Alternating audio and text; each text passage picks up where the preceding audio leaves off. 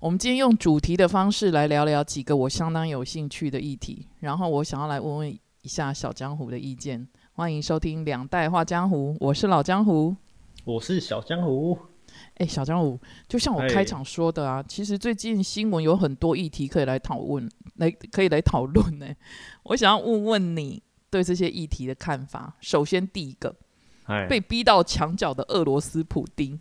哦，我看过一个专访，就是普丁有一次在一个专访里面提到，他小时候曾经逗弄一只老鼠，他把那只老鼠逼到墙角，结果老鼠非但没有就是畏惧，他跳起来攻击他。虽然他告诉记者说，其实他想要讲一个道理，就是不要把人逼到墙角。可是反观现在世界各国提供武器给乌克兰，联合对抗普丁的俄罗斯政府。我觉得是不是也在把普丁逼到墙角呢？嗯，如果你是此时此刻的普丁，你会怎么办？我想这也是普丁应该事先就知道的结局啊。嗯，我说应应该说后果，就是他这么做大动干戈，然后亲门打吼，应该是 应该是已经知道会这样。但是他有深不可测的苏联底子，所以我想他到输可能还有一段距离。就如果表面上停战啊，或投降，但不一定结局就是这样，它一定是一个小的篇章的结束而已。因为像俄罗斯，它其实应该有核武这个秘密武器还没有曝光啊，然后它也有很多能源啊，像石油、天然气之类的，然后木材也很多。所以假如说真的 烧木材，所以所以他被如果他如果被全世界孤立的话，可能还不至于灭国吧。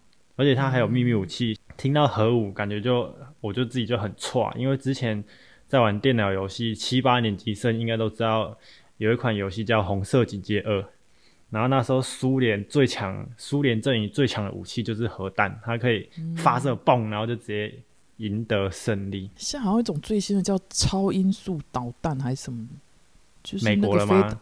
不是苏联的，它还可以射到好几千公里远。哦，真的哦。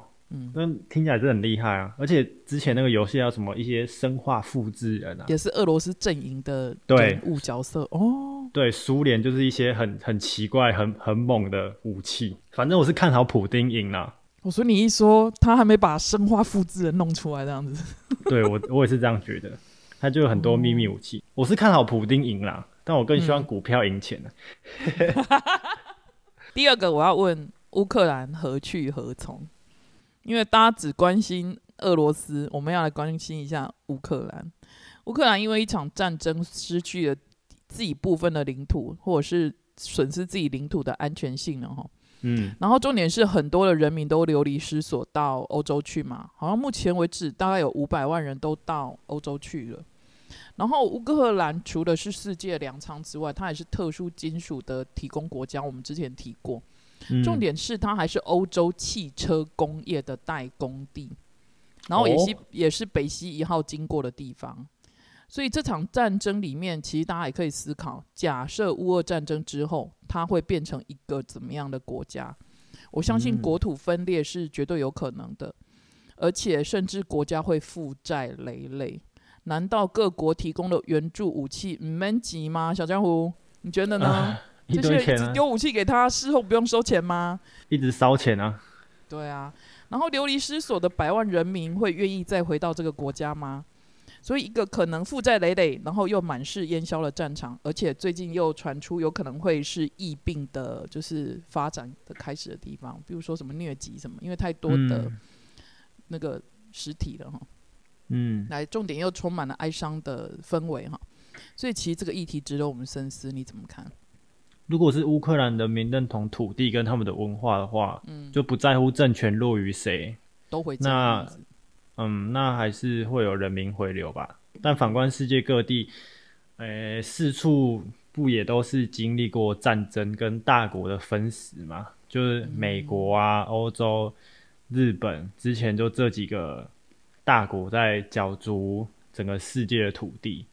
但话说回来，现在人民生活水准也比较高，就可能会因为战争就想移民。像之前可能台湾有一阵子白色恐怖比较严重的时候，一堆人也想移民美国嘛。对，我记得美国，然后还有南美洲。呃，所以或许这一批人或有这样水准比较高的人，可能可能不会愿意回到家乡的可能性也比较高，也是会有另外一批会想死守祖先留下来土地文化跟民族性，就是我们这年轻这一辈这种观念反而比较少，所以他可能会有两派人马。而且要回到战争过后满是烟硝的战场啊，我自己的话，我也可能要再想想。没错，因为像台湾这块宝岛啊，也被欧美日各大国认同过的土地，但现在我们还剩下什么呢？臭豆腐，啊，珍珠奶茶，还有什么值得跟全世界炫耀的吗？可以，大家可以想一下。是没错，某一个层面来说，台湾跟乌克兰其实蛮像的。某一个层面啊，嗯，所以大家也可以想一下，台湾有什么价值。其实我上课问过孩子一个问题，哎，我说你们在看韩剧的时候，韩剧的女生或者是男生，他们有穿那种传统服饰，然后比如说日本的也有他们自己的传统服饰，然后我就问孩子说，那你们觉得台湾呢？居然大家回答不出来，你觉得呢？蓝白拖加白吊嘎。嗯，可以哦，因为因为台湾很多都是中国过来，所以很多旗袍什么的，但是那些也不算呐，对吗？假设要以那种观点来看的话，对啊，我觉得可以用原住民文化的那些服饰来做代表。哦，那可以，对吗？哈，那我觉得那部分应该还不错。OK，来，我第三个想要问通货膨胀的问题。有人跟我说，这一场乌俄战争跟他们一点关系，就跟我们一点关系都没有。然后我那时候我就跟他们争论，我说错，跟我们很有关系，因为这是一个全球化的世界，我们都不能从全球化里面脱身。然后在我说在浅显来讲，乌克兰这是一个粮仓，假设粮仓着火了，最简单来说，饲料价格涨了，你吃的鸡肉涨了，我们还曾经短暂的买不到鸡蛋。所以，难道跟我们真的一点关系都没有吗？而且，通货膨胀就在面前。面对好疫情的发展，我们处处都其实是要仰赖进口的，很多东西要仰赖进口。所以，更高的通货膨胀，大家其实都要做好准备。或者，人类可以因此深思，要不要回到以前不再依赖他国的状态？不过，你觉得这有可能吗？我觉得很难回头。哎，现在就是一个专业分工的时代了。是。就我用我的时间去从事我的专业，然后我再用我专业赚到的钱去买别人的专业。对，不知道大家听不听得懂？就是这导致大家环环相扣，不可分离。就以老江湖为例，他身为补教界的名师，然后以英文补习这个专业为他的主要工作，然后他赚到这份薪水嘛，他再去买其他人专业。像他工作结束后没有时间自己煮饭，他就去买那种咸酥鸡店。因为咸酥鸡就别人专业嘛，买咸酥鸡的，好啦，没关系啊。假假设买咸酥鸡啊，就是他会去买其他人的专业，因为他没有时间去煮饭嘛，但是他有时间工作，这样。像全球依赖来依赖去的源头，我在猜啦，就是专业度跟成本的考量。就像我在越南买一颗汽车轮胎，加上海运的运费送来台湾组装到车上，一定比在台湾砍一棵橡胶树，然后再制作成轮胎。来的快，品质也好，然后也便宜，没错。他们那里就产地嘛，然后雨林可能就很多啊，然后劳力又便宜，对。但总会有一些小插曲啊，像战争一个环节出错，步步错，石油、天然气没办法出口，就这些东西也没办法说天然气，赶快挖看看自己土地下面有没有天然气，家里有没有？你知道那个普丁这几天把。对波兰还有另外一个不知道哪一个国家的天然气管线关掉了。啊，然后波兰是很有骨气的认为摩擦这样子，因为波兰他好像好几年前就做好应应对策了，他对俄罗斯的采购量并没有很多。嗯，好，接下来我要讲一个第四点，就是疫情的升温，我们台湾自己的疫情。嗯，呃，一刚开始我发现那个数据有点几乎是 double 的成长，可是现在好像有点缓一点了。就我们的数据似乎没有像国外那样子，整个是嗯往上哦，直线整个往上的。我们是好像很缓慢的在爬。Data 我不知道他怎么弄的。我觉得有些人好像是无感的，口罩没有在戴。我看我们这种乡下地方，有些人没有在戴口罩，有些就戴在下巴，就有戴跟 没戴一样。菜市场也没在戴，我看那个猪肉摊的也戴在下巴。然后我发现有一些人，他可能也意识到疫苗的重要性，所以开始一圈一圈的开始排队在打疫苗了。嗯，然后最近我看到一个更妙的画面，就是我在公共场合看到有人在咳嗽，他是戴口罩在咳嗽，然后你知道他一咳嗽，你在那个现场大家就一直盯着他看嘛，哈，结果大家盯着他看，他好像仿佛是一个很兴奋的态度，他就越咳越大声。太白目了吧？我他有点像是我们在媒体上看到那种有人被规劝要戴口罩，然后就是跟他讲，他就失控的那一种、哎。听起来很像更小灯小 K。所以我觉我觉得我想要提醒大家，就是说哈，疫情走到这种状态的哈，有些人他可能情绪有点状况，有点失控，所以大家处处要小心，不要去触怒身边像是这样的人，然后还是注意好自己的防疫，做好自我控管。我相信我们还是可以度过这个高峰的爬升期。我觉得现在在爬升，在这场疫情啊，我反而嗯有一种大家都无法幸免躲过的感觉，就感觉大家都会中标一轮。在家里，大家应该都不会戴口罩，所以你家里的人越多的话，接触人机会就越越多，机中奖机会就越高。嗯所以你你顾好自己，但病毒还是会自己回家。我现在反，我现在反而是比较常做自己的身体监控，就看自己有没有一些症状啊，有没有发烧，然后有没有胸闷、喉咙痛、咳嗽之类的。然后每天量一下血氧，因为刚好有那个血氧机，看一下有没有低于九十五之类的。诶，那你是走科学态度的，我是走传统态度的，就是我可能最近吃的东西会特别注意。清淡吗？类似，就比如说我尽量不外食，我自己煮。哦，我最近也都自己煮。对，但是不像你讲那种从头弄到尾，就是你可能买了冷冻包，然后自己加热，然后自己吃，然后吃水果也洗得非常干净。然后比如说喝柠檬水啊，干嘛干嘛之类的，就是做。很好啊，对，我是走天然路线呢，然后你是走那种测量路线呢。就看一下自己的身体状况，因为对，真的病毒会自己回家，而且有时候防不胜防。欸因为像你会去工作嘛，啊，对啊同事有状况，你也不知道怎么办啊，啊，家人有状况，所以我的做法是我不跟家人太有接触，诶，就只讲疫情开始之后，因为我算是会接触的人最多的，以我们家来讲，所以我回家就是我就因为我时间也跟大家不一样，我就回家就自己上去了。但是如果你家的人握了门把，你要去握门把，这样不就呃，应该是这样讲，我只要一进门，我先去洗手，然后我会出来把门把哦擦一擦，哦？就是我摸过了门把，我会出来把它擦一擦。然后吃饭我不跟他们一起吃，我就是去咬一咬，然后自己走到其他地方吃这样子。嗯我就避开跟他们有接触，我是这样的阴影，啊嗯，嗯，所以我相信大家也会有自己的阴影之道哈。接下来我要讲第五点，水泥丛林的怒吼。最近对岸因为需要做动态的清零，所以上海好像陷入一种封城的状态。当然，好像不是整个上海都是封城的，不过有一个大概这个地方大概有两千多万的人口。假设这样操作的话，从新闻画面来看，上海老百姓似乎是非常情绪激昂，有些甚至半夜一直在那边狂吼说要吃东西。嗯，然后我看天上有无人机在监控，地上有军警跟防疫人员在监管，我很我还蛮震撼的。说真的，我是没有去过这个所谓的上海滩，可是以我们这种民主国家的角度的立场来看的话，有点无法想象。间接的我，我看到有一些供应链在对岸的外商跟台商啊，他们业务除了陷入停摆之外，其实很多人希望解封之后立刻惜家带眷，赶快离开那个地方。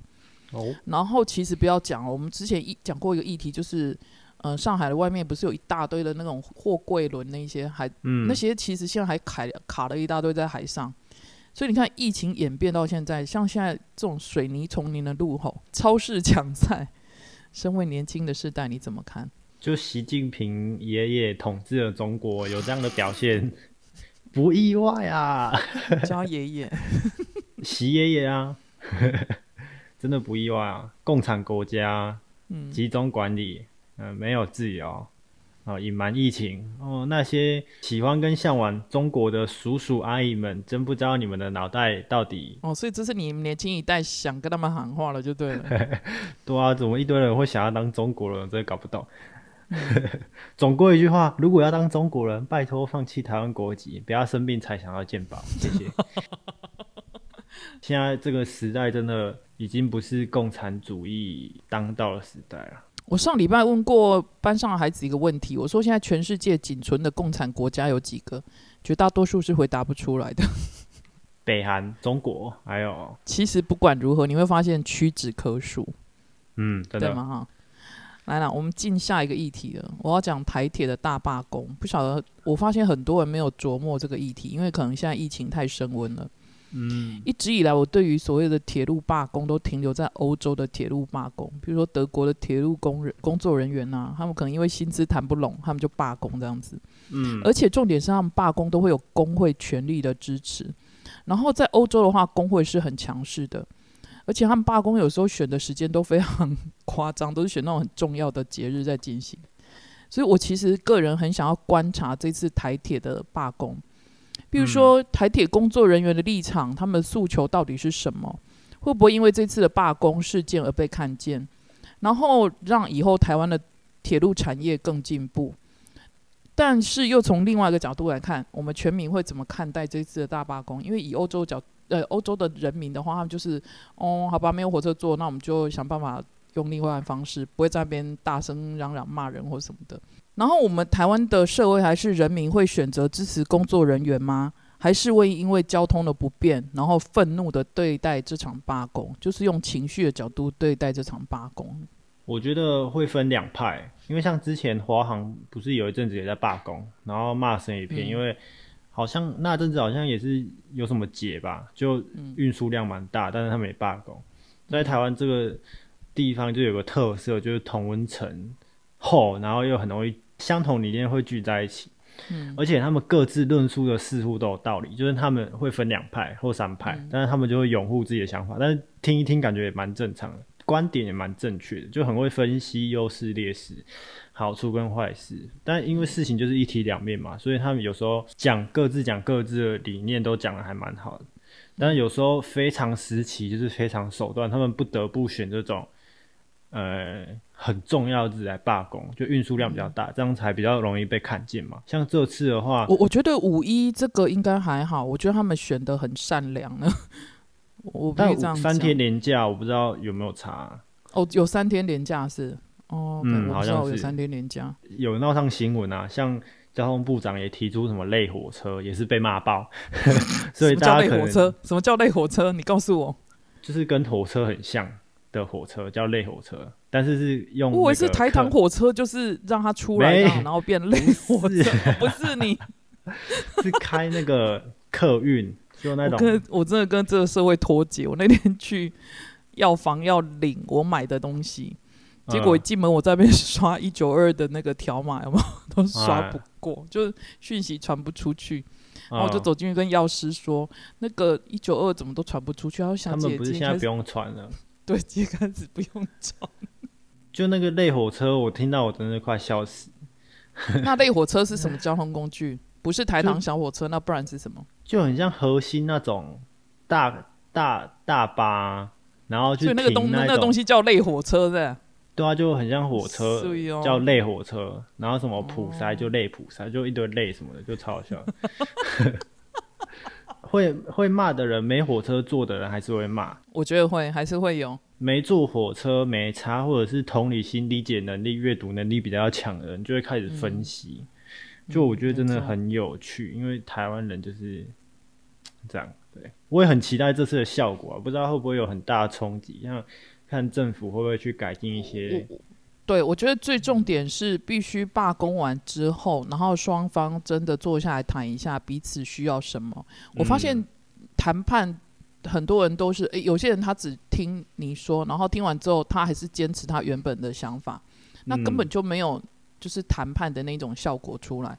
所谓嗯真正谈判最高的境界是必须是双赢的，比如说你劳工也有达到你的目的，可是你可以稍微做一下退让。那我嗯相信政府这个地方也是，所以双方都稍微退一步，也不要说哦，我就是要这样，然后我什么嗯都打死不退，我就是要这样的立场，我就是要这样的标准。